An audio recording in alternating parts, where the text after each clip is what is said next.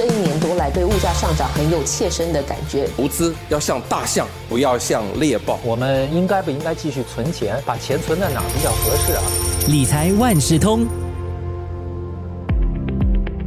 你好，我是九六三号 FM 的德明。十二月即将到来，在等待花红的时候，也不要忘了为明年要缴交的税来做一些减轻负担的工作。每一年三月到四月是报税的季节，但是一些降低税款的途径啊，必须在前一年十二月三十一号之前处理妥当。那就包括了通过退休辅助计划 SRS 来省税。所以这一期的早报播客理财万事通就特别邀请联合早报财经新闻副主任胡渊文和我们解释一下，到底什么是 SRS 计划，要怎么好好的来利用这 SRS。渊文好，你好，德明。先说吧，简单的理解是 SRS 可以帮我们省税，但是到底具体来说，什么是 SRS？这个是二零零一年财政部推出的自愿退休储蓄计划了，就是你每一年可以存一笔钱在这个户头，然后给你一些扣税的优惠了，就是鼓励你存钱，然后去长期投资，为退休累积退休金啊。那么谁可以开设这 SRS 的户头？有没有一些年龄限制或者是什么条件的？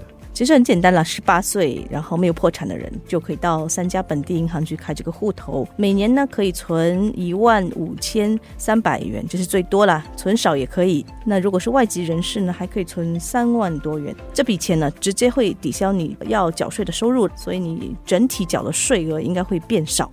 我们用那个新展银行，它有一个计算器来计算。如果你充分利用 SRS 的话，假设你收入挺高的哈，每年应该可以省下最多三千零六十元的税款。当然，你税阶越高，就是说你收入越高，省的其实也越多了。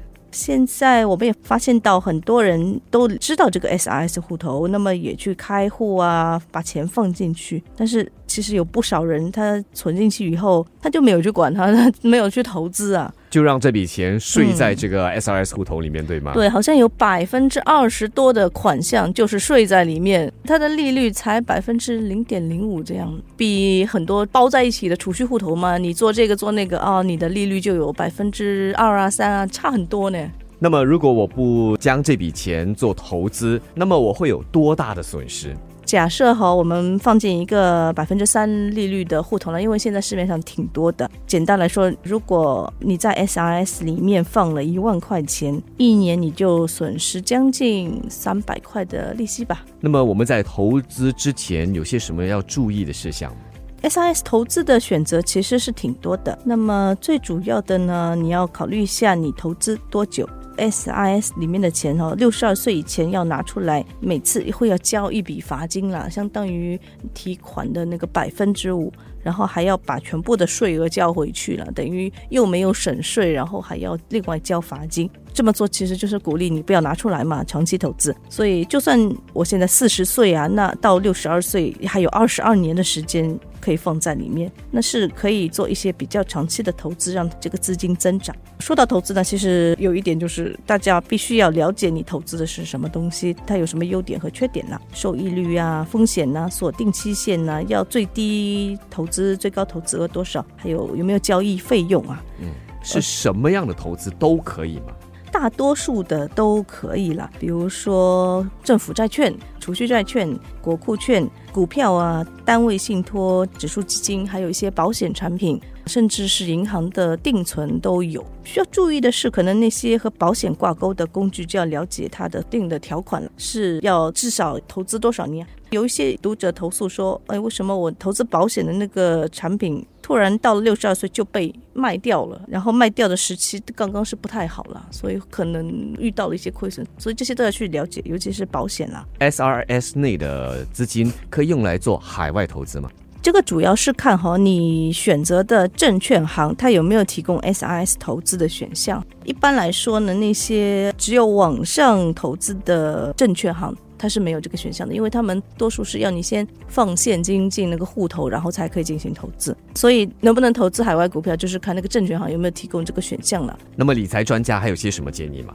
我们也注意到 SRS 投资，你拿到的股息呢，利息它也会回到这个户头。可能有些数额不是很大，但如果你一直把它留在里面，也是会损失利息的。那么可以累积到至少一千元，就可以买国库券，或者也可以买股票啊、单位信托、指数基金这些。了解了这些投资时需要注意的事项，那么接下来要问问了，要怎么投资这笔钱才可以让它钱生钱？没有什么标准答案啦。刚才说到，就是选短期还是长期的方案，就是要看自己的年龄啊、手上的负债，还有你的目标。那一般来说呢，年轻人其实四十岁和之前都是可以选择长期投资的方案啦。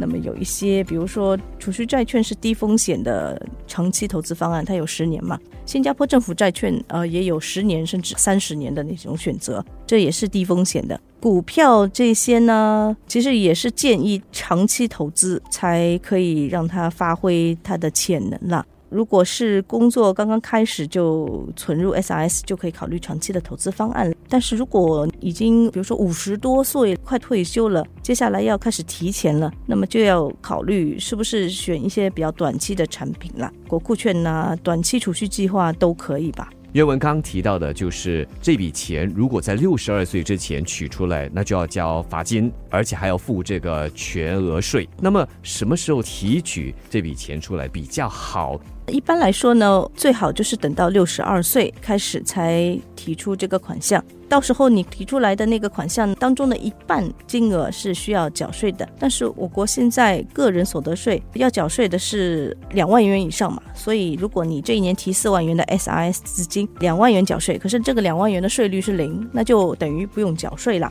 当然，你要超过四万元，呃，也可以会缴一点点的税，因为它的最低税率啊是相当的低。比如说两万元之后的那一万元，它的税率只有百分之二，就是等于交两百块的税啦。但是要注意的是，SRS 啊，它一定要在十年当中提完啦。如果你存了很多很多，那么也是要稍微规划一下。当然，也有一些特殊情况呢，会不需要缴罚金，但是要为一半的款项交税。这就包括医疗状况了，有患上绝症啊、医疗原因，或者是因为年金要提取。所以最好就是确保自己在退休前不需要提这笔钱了。SRS 投资虽然是以扣税作为投资的一种方式，但是这项投资啊，很大程度上是取决于个人的年龄、你手头上的负债，还有想要实现的生活和财富目标。所以呢，在做每一项投资之前，很重要的还是要重复了，那就是慎重考虑。这一期的理财万事通，我们就请联合早报财经新闻副主任吴渊文和我们解释了什么是 SRS。谢谢渊文。理财万事通与你分享既专业又易懂的财经知识。播客由新报业媒体华文媒体集团制作。我是九六三好 FM 的思源。完整版 Podcast 可以到联合早报 Audio 以及各大播客平台收听。欢迎你点赞分享。